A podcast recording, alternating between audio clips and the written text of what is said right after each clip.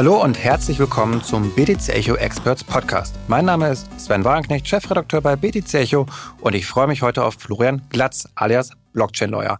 Der deutsche Kryptosektor hat dem Juristen und Programmierer einiges zu verdanken. So hat Florian 2017 den Blockchain-Bundesverband, kurz Bundesblock, gegründet und damit auch für eine politische Interessensvertretung gesorgt. Inzwischen hat er sich aus der nationalen Interessensvertretung zurückgezogen und ist auf die europäische Ebene gewechselt. Wenn er nicht gerade seine Mandanten juristisch berät, engagiert er sich in der European Crypto Initiative, die von Brüssel aus versucht, eine sinnvolle Kryptoregulierung zu erwirken. Erstmal möchte ich mit ihm aber über sein bewegtes Leben im Blockchain-Sektor sprechen, bevor wir auf die Frage zurückkommen, wie Politik und Web 3.0 sinnvoll zueinander finden. Und dazu erst einmal herzlich willkommen, Florian. Vielen Dank, dass ich hier sein darf. Sehr gerne. Sag mal, Florian, du machst immer sehr viele Sachen. Äh, womit beschäftigst du dich gerade zurzeit eigentlich mit am meisten?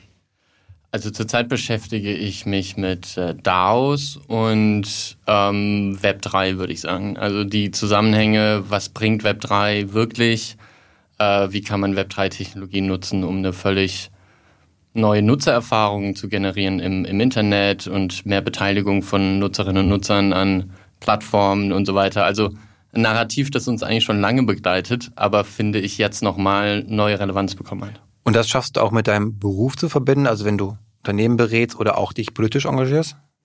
Ja, ich äh, versuche eigentlich alles, was ich tue, immer thematisch so zu integrieren, dass es äh, alles irgendwie in eine Richtung geht.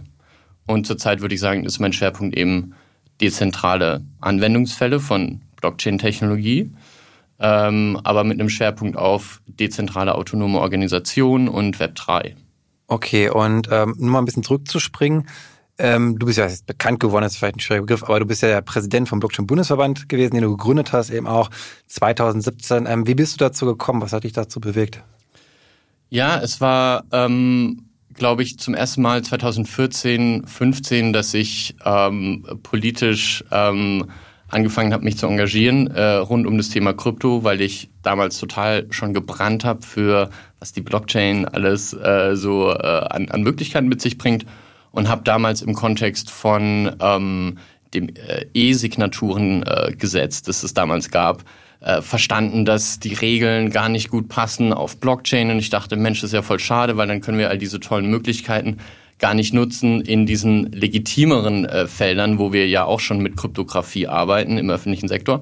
Und habe dann an den Präsidenten des BSI einen Brief geschrieben und gesagt, äh, hier so sieht's aus, ich glaube, das sollte man sich mal anschauen und so. Und äh, das war irgendwie so äh, der Startschuss für dann ein paar politische Termine, die es gab, wo ich dann Blockchain erklären durfte, zum Beispiel Helge Braun, dem damaligen Kanzleramtsminister. Äh, und äh, ja, dann gab es circa 30, 35 Leute in Deutschland, Unternehmerinnen, Unternehmer von ja, Kryptoprojekten, sei es äh, Jutta Steiner von Parity oder sei es der Christoph Jensch von Slockit oder der Heiko Hees von Brainboard ähm, also so die, die OGs oder auch äh, Friederike Ernst von Gnosis, äh, die gesagt haben, wir brauchen jetzt eine Interessensvertretung. 2017, das war ja bekanntlichermaßen der absolute Token-Hype, ICO-Hype. Und ja, dann haben wir uns ähm, Anfang 2017 zusammengesetzt, mehrfach getroffen und dann am 29. Juni 2017 äh, im Bundestag das Ding offiziell gegründet. Und dank äh, Markus Ewald. Ähm, der war damals der Vorsitzende der, des äh, Wirtschaftsrats der Jungen Union und hatte ein sehr gutes politisches Netzwerk in alle Parteien. Und der hat uns damals gesagt, okay, ist cool, was ihr macht. Ähm, ich helfe euch, einen politischen Beirat aufzubauen, der euch echte politische Sichtbarkeit und Starkkraft gibt. Ja, und das Versprechen hat er erfüllt und wir waren einfach vom ersten Moment dann sichtbar und wirkungsvoll als Verband. Das war eine ziemlich tolle Erfahrung. Nun hast du dich aber nach über vier Jahren zurückgezogen von dieser Ebene. Ähm, was war der Grund oder was würdest du heute, was hat vielleicht nicht funktioniert? Hm. Also nach äh, zwei Amtszeiten sozusagen habe ich äh, nicht nochmal kandidiert für den äh, sozusagen nächsten Vorstand. Und äh, ich glaube aus gutem Grund, weil ähm, einfach eine Abwechslung immer wichtig ist und vor allen Dingen der Verband, glaube ich, nach äh, vier Jahren unter dem, hauptsächlich unter einem Vorstand, durchaus auch ein paar, ich sag mal, Mangelerscheinungen aufgezeigt hat, vor allen Dingen ähm, im Bereich Arbeitsgruppen und Engagement von Mitgliedern. ähm, was irgendwo auch verständlich ist, weil so ein Verband natürlich ganz am Anfang, äh, gerade wenn er gemeinnützig ist, sehr viel Engagement wahrscheinlich bekommt und dann über die Zeit hinweg ein bisschen ausdünnt. Und wir haben dann gesehen äh, in Frankreich bei unseren französischen Kollegen von Adan, ähm, die sich äh, zwei, drei Jahre nach uns gegründet haben, dass die ein Modell gewählt haben, wo signifikante Mitgliederbeiträge eingesammelt werden, von denen wirklich hauptberufliche Lobbyisten beschäftigt werden und dann Mitglieder zusätzlich ins Boot geholt werden bei ganz wichtigen Gesetzesvorschlägen oder Themen, um deren Stimmen einzufangen. Aber man verlässt sich nicht auf die Mitglieder als diejenigen, die wirklich die Kernverbandsarbeit und Lobbyarbeit machen. Und da haben wir so gesehen, so ja, also, oder habe ich auch gesehen, wir sind beim Bundesverband in einer, in einer Situation, wo wir nicht die finanziellen Mittel haben, weil wir unsere Mitgliedsbeiträge nie auf, ich sag mal, Marktniveau angehoben haben. Äh, und andererseits aber die Mitglieder natürlich auch verständlicherweise nicht mehr so engagiert sind wie am Anfang. Und dann war es irgendwie das richtige Signal zu sagen, frische Gesichter, neuer Vorstand, ähm, auch neue Wege, Dinge zu kommunizieren, Brücken zu bauen zwischen all diesen auch Lagern, die wir in Deutschland hier haben, sei es Frankfurt, Berlin, Hamburg, München, Stuttgart, Sachsen, Dresden, äh, Bremen. Es gibt ja so viele sozusagen Städte und, und Zentren drumherum, in Nordrhein-Westfalen mehrere ja sogar. Insofern, ähm, äh, ich glaube, da war es total der richtige Move, da jetzt nicht zu sagen, oh, noch eine Abendszeit oder so. Und ähm, ich hatte in dem Sinne auch, glaube ich, gar nicht mehr so die Lust, sondern war so, hey, ich habe Lust, jetzt einem neuen, neuen Team zu helfen, hier zu starten.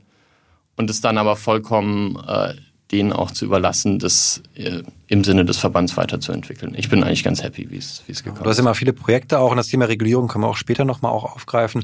Was mich jetzt interessieren würde, du bist ja auch immer unternehmerisch auch tätig gewesen, damals einer der Pioniere gewesen, der eben auch, ja, da gab es so einen kleinen Mini-Hype, der nie wirklich abheben konnte mit den Security-Token, den digitalen Wertpapieren, wo viel Hoffnung drin gesteckt hat, damals 2019, wo ja noch eben auch der Bärenmarkt war damals und viele gedacht haben, jetzt wird alles digital im Wertpapierbereich. Da hast du Fundament Group gemacht, ein Unternehmen, das Immobilienprojekte sozusagen tokenisiert hat, das aber dann auch nicht so ganz funktioniert hat. Kannst du es einmal da abholen? Was war deine Ausgangslage? Warum hast du das gemacht und woran ist es vielleicht auch am Ende dann gescheitert? Mhm.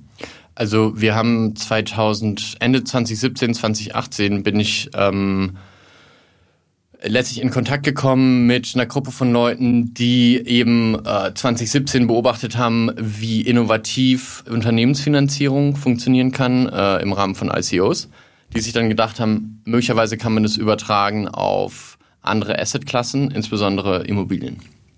Und äh, mit der Anfrage äh, äh, ja, kamen die zu mir und ich äh, fand es interessant, dann ist ja parallel irgendwann dieser, dieser äh, Market Crash gekommen, äh, 2018. Und ähm, es war irgendwie so eine Art Ernüchterungsstimmung, glaube ich, in der Blockchain-Szene. Und äh, es, es fühlte sich an nach, hey, hier gibt's jetzt eine Möglichkeit, Teile der Innovation, die wir gesehen haben, zu nehmen und auf ein bisschen regulierteren ähm, äh, Bereich zu übertragen. Und ja, das haben wir dann versucht und es war interessant, weil es war sehr explorativ. Es hatte vor uns noch niemand so wirklich gemacht. Ähm, und ähm, wir haben uns dann in einem kleinen Team mit, mit ja, Experten aus verschiedenen Bereichen von Recht, Technik, Wertpapiere, Immobilien hingesetzt und äh, haben es dann tatsächlich geschafft, 2019 einen ähm, ja, Publikumsprospekt ähm, mit einer Stückelung von einem Euro pro äh, äh, Wertpapier ähm, ja an den Start zu gehen, ähm, weltweit die, äh, dieses äh, deutsche Immobil tokenisierte Immobilienportfolio ähm, zu verkaufen. Und ja, was wir dann feststellen mussten, ist, dass im Prinzip der die Nachfrage aus dem institutionellen Bereich als auch aus dem Retail-Bereich jeweils nicht so stark war. Und jetzt ist die Frage, woran lag das genau? Und ich glaube, das ist, also sehr schwer rückblickend zu betrachten, aber da es kein Projekt, wir waren ja nicht die Einzigen, die das probiert haben damals, kein Projekt geschafft hat, abzuheben, würde ich sagen, dass egal wo es jetzt bei dem Fundamentprojekt konkret lag, allgemein der Markt, glaube ich, noch nicht bereit war. Es war zu früh einfach noch. Genau, und jetzt ist ja die Frage, warum? Weil das Interessante ist, was ich sagen kann, ist, wir haben kein Gesetz bemüht ähm, für dieses Fundament-Prospekt, dass es nicht auch schon 2012 gegeben hätte. Oder davor. Also wir hätten 2010 äh, auf der Bitcoin-Blockchain auch schon das erste Immobilienwertpapier launchen können mit dem Colored Coin oder Counterparty-Protokoll. No problem. Es ist nichts, es gibt keinen Grund, warum das 2018 zum ersten Mal passiert ist, außer ungefähr so wie äh, Tony Hawk, der zum allerersten Mal irgendwie sich viermal um seine Achse dreht oder so und dann die Leute sehen, ach so, das, das funktioniert ja und dann kann es plötzlich jeder. Ich glaube, es war einfach so ein, okay, wir probieren das jetzt aus. Dabei gab es, glaube ich, keinen Grund, warum man das nicht auch schon vor, vorher hätte machen können. Naja, wir haben es gemacht und ähm, ja, warum war der Markt nicht bereit? Ich würde sagen, ähm, das ganze Thema, warum jetzt ein Token auf dieses Wertpapier? Was ist der Mehrwert dieses Token, das ich ja entweder in meiner eigenen Wallet oder in der Wallet eines Custodian ähm, für teuer Geld verwahren muss? Zusätzlich dazu, dass ich ja äh, trotzdem noch irgendwie dieses äh, rechtliche Wertpapier auch noch habe. Naja, und ich glaube, wir hatten damals keine gute Antwort auf diese Frage und ich glaube, niemand hatte eine. Und ich glaube, die einzig valide Antwort ist zu sagen, ja gut, durch dieses Token hat dein Wertpapier plötzlich Zugang zu neuen äh, äh Zweitmärkten, zu Liquiditätsmöglichkeiten, äh, die es vorher nicht gab. Ähm, wenn dir das egal ist, dann brauchst du das Token nicht, musst du den hier abholen, dann hast du ein ganz altes Wertpapier. Wenn du aber die Möglichkeit, äh, sozusagen dein, deine Assets jederzeit zu liquidieren, äh, wenn du das gut findest, ja, dann äh, investier doch mit in, in dieses Token rein. Das wäre die richtige Antwort gewesen. Die konnten wir damals aber nicht geben, weil diese Zeitmärkte gab es nicht. Die gibt es auch heute noch nicht. Ähm, und ja, ich glaube, solange es die nicht gibt, ist es schon schwer zu erklären, warum man jetzt unbedingt auf diese neuartige Technologie umstellen soll. Wenn jetzt eine Sparkasse äh, über ihren S-Broker oder eine Commerz oder sonst wer ähm, über ihr Online-Banking mir ein Wertpapierdepot anbietet, das im Hintergrund Wertpapiere auf einer Blockchain settelt, cool, aber I don't care. Also am Ende benutze ich immer noch das Interface von dieser Bank. So. Ähm, das Token muss irgendwas haben, wenn du das im Endkundenvertrieb und überhaupt als Kernelement des Produkts vertreiben möchtest, dann, dann brauchst du einen guten Grund. Wenn du den nicht hast, dann wirst du immer noch scheitern, auch 2022, glaube ich. Und, und wie beurteilst du die Entwicklung, die technologische oder auch die Projekte? Du bist ja Jurist, aber auch irgendwie programmierst du gerne. Welche Brille hast du da aufgesetzt? Ähm, ich liebe diese Schnittstellenbrille. Also ich mag es äh, mit den Technikern, den Juristen, den Unternehmern, die, den Asset Managern oder was auch immer damals so äh, relevant war an Stakeholdern. Äh, ich mag so dieses Gesamtbild zu entwickeln und ähm, zu schauen, dass irgendwie alles richtig zusammenläuft. So, das ist so ein bisschen mein Steckenpferd und ich habe natürlich eine ganze Menge Erfahrung gesammelt über die Jahre und kann einfach relativ breit, glaube ich, ähm, mein Wissen einbringen. Du bist ja auch schon länger im Kryptospace drin. Würdest du sagen, die Entwicklung bis hierhin, bis heute, vielleicht auch von 2017, da hat ja sehr vieles begonnen, auch nochmal, bist du damit zufrieden mit dem, was passiert ist? Oder sagst du, hat sich doch wieder vieles auch pervertiert und vieles hat ja eben auch nicht geklappt, eben von dem, was man sich vorgenommen hat. Ist das eine Zufriedenheit eher oder eher sagst du, wir sind unter, hinter unseren Möglichkeiten geblieben? Also, ähm, ich glaube, insgesamt ist die Entwicklung der Blockchain nach wie vor oder der ganzen Krypto des Ökosystems nach wie vor super beeindruckend, bahnbrechende Geschwindigkeit und äh, nur weil eine Wette, die ich jetzt eingegangen bin, zu dem zu der Marktreife von äh, Wertpap tokenisierten Wertpapieren, nur weil die jetzt nicht geklappt hat, ähm, sehe ich keinen Grund zu sagen, dass ich insgesamt glaube, dass wir ähm, mit dieser äh, Kryptoentwicklung nicht, äh, nicht eigentlich eine, einen ziemlich guten Job machen. Ich glaube aber, dass man durchaus ähm, jetzt in 2022, äh, nachdem in Europa mehrfach versucht wurde, Krypto den Gar auszumachen, äh, durchaus festhalten kann, vielleicht haben wir nicht alles richtig gemacht. Da geht es jetzt weniger um die technologische Ebene, wobei da habe ich auch vielleicht ein paar Dinge, aber primär mal um die Kommunikation. Was machen wir eigentlich? Warum gibt es Krypto? Warum äh, machen das so viele Leute? Warum machen so viele Leute nicht? Ähm, wie stellen wir uns dar? Und ähm, ich glaube, da kriegen wir so ein bisschen die Rechnung serviert gerade. Also äh, die, das Europäische Parlament ist sehr, sehr kritisch gegenüber Krypto, gerade dezentralen Anwendungen. Ähm, jetzt kommt diese Mika-Regulierung, die eigentlich nur zentralisierte Intermediäre kennt und eigentlich auch nicht so wirklich anerkennen möchte, dass es andere gibt.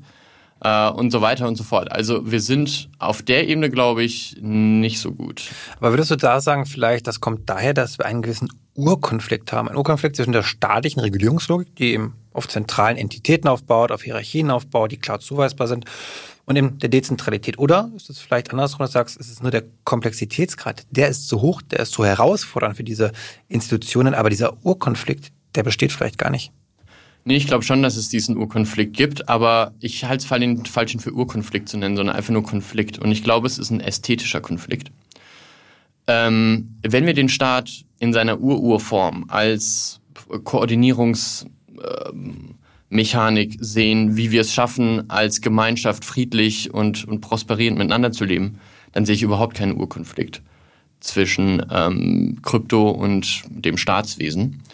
Ähm, ich glaube aber durchaus, dass es ähm, gerade in manchen politischen Lagern eine Art ästhetische ähm, Überzeugung gibt, ähm, die sie aber verwechseln mit einer rationalen Überzeugung. Das heißt, ähm, die Art und Weise, wie man reguliert, ähm, ist in manchen politischen Lagern sehr, sehr tief verwurzelt. Namentlich, man bestimmt einen zentralisierten Intermediär, ähm, dem legt man Regeln auf und der muss diese Regeln dann im Markt wiederum gegenüber anderen Marktteilnehmern äh, sozusagen äh, durchsetzen.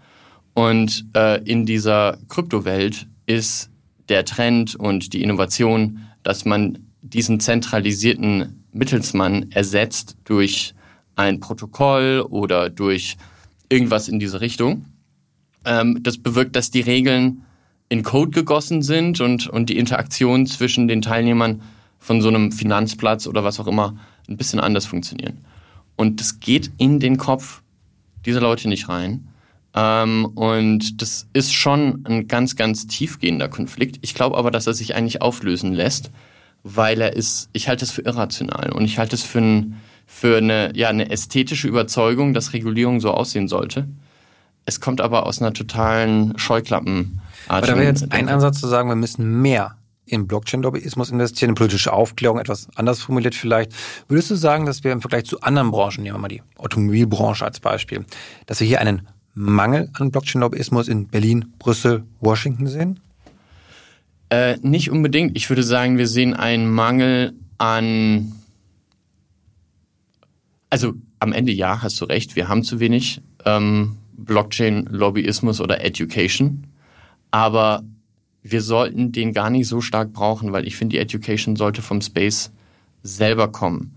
Äh, in dem Sinne, dass wir viel mehr Projekte haben könnten und sollten, die irgendwie echten Impact haben. Also dieser Corporate-Lobbyismus, den man kennt mit der PA-Abteilung in dem Konzern sozusagen, mit der Berliner Repräsentanz, wo eine schöne Kaffeeecke ist, sondern eben dann doch mit der, die DDAO sozusagen, die dann irgendwie Graswurzelbewegung, Bewegung, aber zumindest dann doch auch unten an der Basis anfängt und damit eine, eine Adoption sozusagen, ja. schon sagt dann. Ich glaube, NFTs haben mehr gemacht für um den Kryptospace groß zu machen, als irgendein Kryptolobbyist es jemals geschafft hätte mit, mit irgendeinem Gesetz.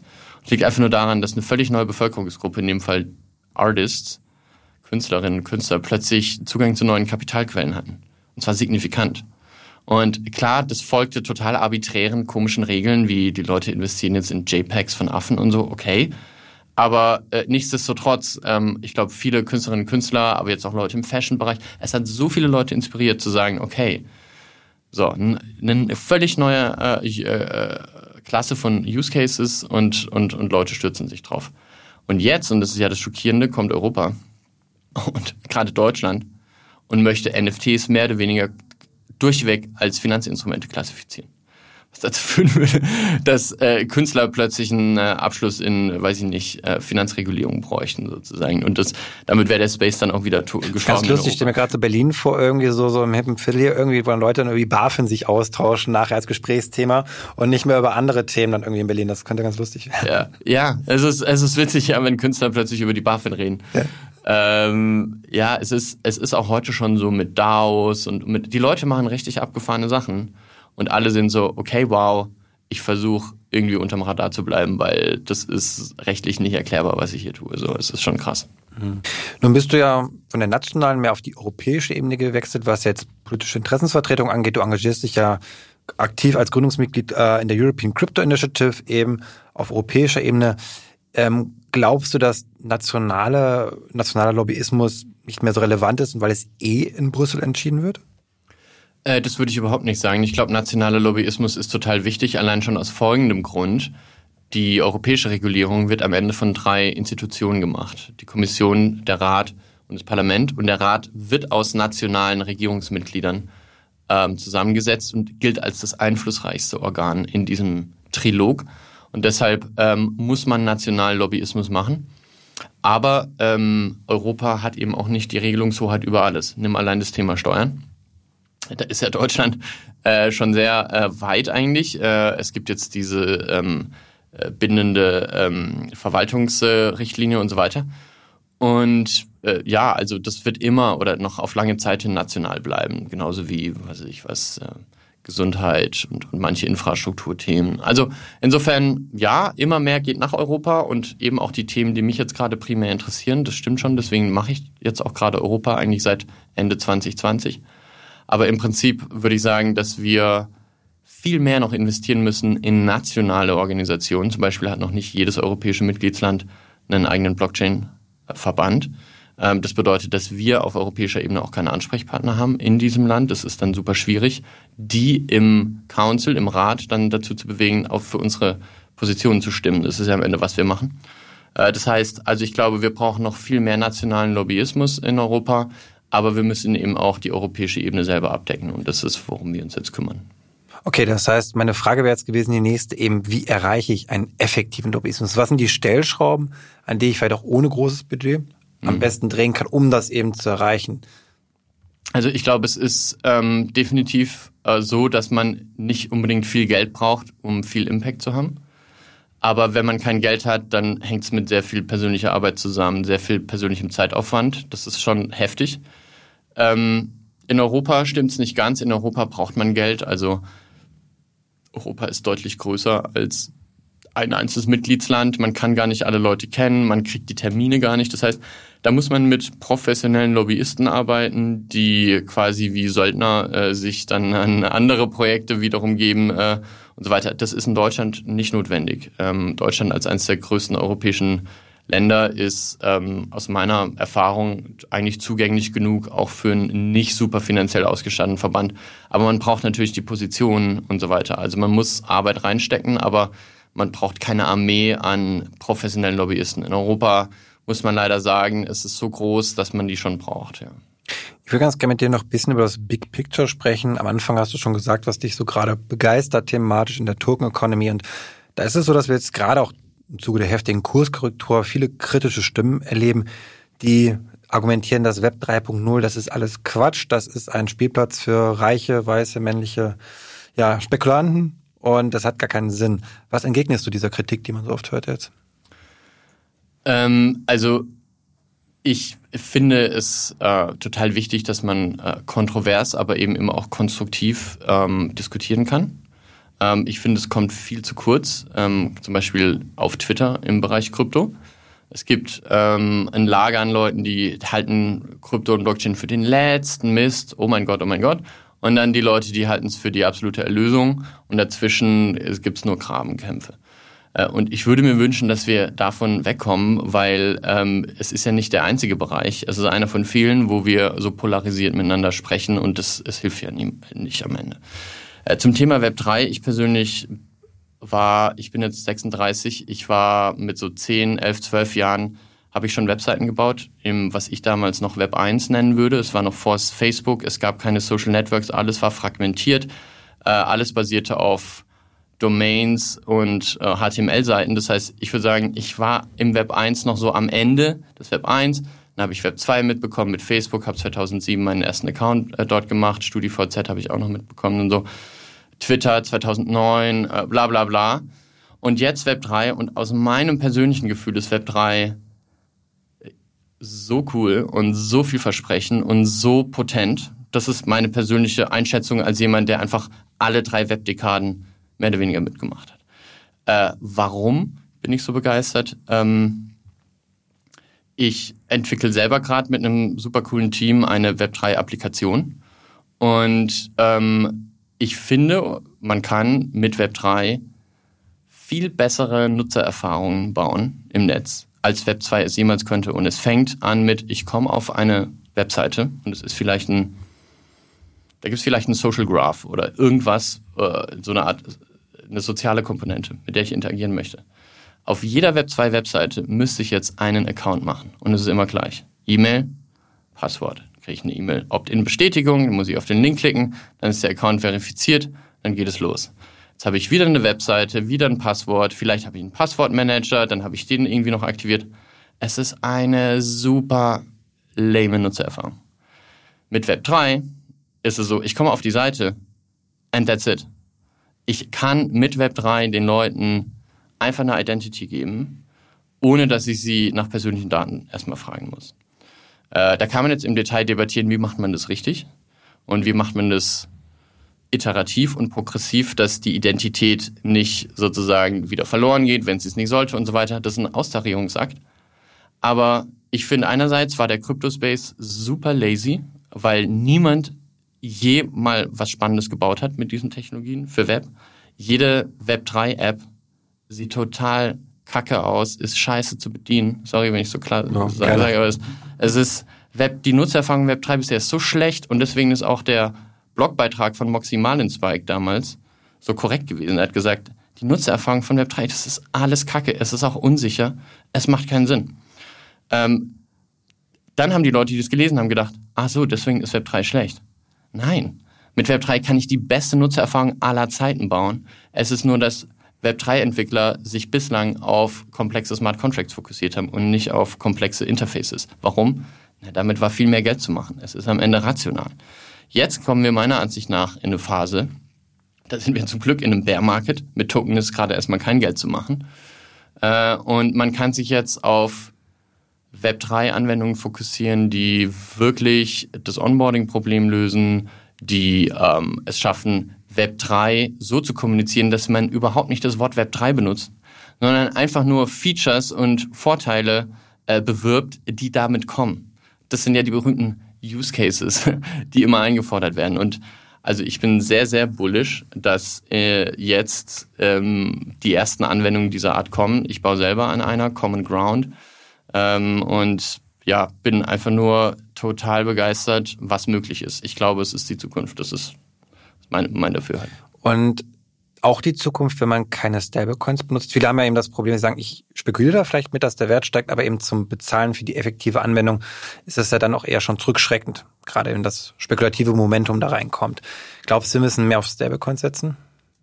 Also ich glaube, Stablecoins haben eine große Zukunft, weil äh, es keinen Sinn macht, äh, dass jedes Kryptoasset ähm, sozusagen äh, nicht wertstabil ist, relativ auch eben zu diesen Fiat-Währungen, die die meisten Verbraucherinnen und Verbraucher ja irgendwie kennen, als, als, als auch als Preisreferenzpunkt. Deswegen, also Stablecoins werden steigen. Was ich nicht weiß, ist zum Beispiel, welche Blockchains werden groß. Ne? Und ähm, Heute ist es so, dass äh, zum Beispiel die Gnosis Chain als, glaube ich, einzige Chain einen ähm, Gas-Token hat, der ein Stablecoin ist. Das heißt, die haben einfach ein anderes Geschäftsmodell. Die versuchen keine Token-Economy rund um ihren Gas-Token aufzubauen. Ähm, Finde ich persönlich ziemlich cool, zumindest für die Übergangsphase. Ähm, später, wenn alle Leute sowieso nur noch Krypto-Wallets haben, ist es dann wahrscheinlich auch egal. Also ich glaube, es gibt eine Übergangsphase, in der sind diese Stablecoins total relevant in der Phase danach könnte halt alles Mögliche kommen. Es könnte halt auch sein, dass wir gar nicht mehr mit normalem Geld bezahlen, sondern mit Social Credit oder sowas. Also mhm. ich halte es nicht, nicht, dass ich diese Welt unbedingt für, also ich finde Social Credit hört sich ja sehr scary an, aber unsere Welt ist so crazy, ich halte es für mhm. total vorstellbar. Was heißt, das finde ich jetzt interessant, den Punkt, ähm, dass sich unser Geld insofern transformiert, dass wir nicht dass wir Daten eben zu neuen Geld werden. Man sagt ja, Daten ist das neue Gold, aber eigentlich ist es, sind Daten das neue Geld. Mhm. Vielleicht auch, wir zahlen heute schon bei Facebook dafür mit unseren Daten, dass wir dieses soziale Netzwerk nutzen können, diesen Zugang bekommen. Und ähm, wenn man da jetzt die nächste Stufe ja denkt, könnten wir auch über Social Token so ein bisschen kann man ganz kurz auf das ja. Thema ist wieder abgeflacht, das Ganze, dass wir uns selbst sozusagen unsere Reputation tokenisieren, unseren Twitter-Account da vielleicht haben. Da gibt es ja Projekte auch schon, äh, Decentralized Social, so heißt das, glaube ich, und Rally sind zwei äh, Protokolle hier zu nennen. Und dass das eigentlich, was viele nicht auf dem Schirm haben, vielleicht eigentlich das wirklich neue Geld ist, dass wir das in Daten umrechnen? Also ich halte das eigentlich fast für zwingend. Ich glaube schon, dass es kommt äh, diese Social Token. Und die werden teilweise gut sein, teilweise schlecht sein. Also wenn jetzt die chinesische Regierung einen Social Token macht oder auch die europäische, äh, fände ich es total scary. Aber äh, ich weiß, es gibt so viele Leute in der Kryptobewegung, die sich für bedingungsloses Grundeinkommen einsetzen, die bla bla bla. Und es gibt so viele Wege, wie man am Ende sowas wie ein effektives, bedingungsloses Grundeinkommen einführen kann, glaube ich. Und ich halte diesen Weg über ja, non-monetäre Token, die irgendwann de facto Geldzwecke erfüllen, für einen sehr, sehr vorstellbaren Weg dahin zu kommen. Ja. Okay, sehr spannend, geht natürlich auch sehr weit, vielleicht ein bisschen kurzfristiger gedacht, so die nächsten 12, 24 Monate. Was glaubst du, sind da so die spannenden Entwicklungen im Kryptosektor, ob es jetzt thematisch ist oder generell, die auf uns zukommen? Ähm, also auf der regulatorischen Seite ist es natürlich, dass ähm, jetzt Ende der Woche am Donnerstag die Mika-Regulierung ähm, ihren finale Fassung bekommt. Also passiert noch diese Woche. Ähm, dann steht der finale Text. Dann dauert es nochmal, wahrscheinlich circa 18 Monate, bis das in Kraft tritt. Und das wird natürlich die Kryptolandschaft weltweit massiv prägen, äh, diese Mika-Regulierung. Ähm, einfach von den Markttrends her sehe ich ähm, DAOs, also dezentrale autonome Organisationen, als der nächste große Mega-Hype. Noch größer als NFTs, würde ich sagen. Ähm, und ja, bin da total äh, gespannt, was da ähm, dann, wenn das richtig Mainstream wird, dieses DAO-Thema. Aber DAOs und NFT können ja auch aufeinander aufbauen. Wenn ich genau. das NFT nehme als Eintrittskarte zum Beispiel genau. für eine DAO, dann. Ja, also für mich, deswegen ist für mich DAOs noch größer, weil für mich ist NFTs einfach nur eine Unterklasse von DAOs sozusagen. Okay, wow. Ja, da würde ich sagen, waren sehr viele Inhalte dabei jetzt. Müssen wir das mal sacken lassen. Und dann sind wir auch am Ende angelangt. Vielen Dank für deine Insights, Florian. Hat sehr viel Spaß ja, gemacht. Und ja, weiterhin auch viel Erfolg natürlich mit der politischen Aufklärungsarbeit und deinen Projekten. Und ja, wenn ihr da draußen Feedback zu unserem Podcast habt, dann schreibt uns gerne an podcast.btc-echo.de. Ich wünsche euch alles Gute und sage bis zum nächsten Mal.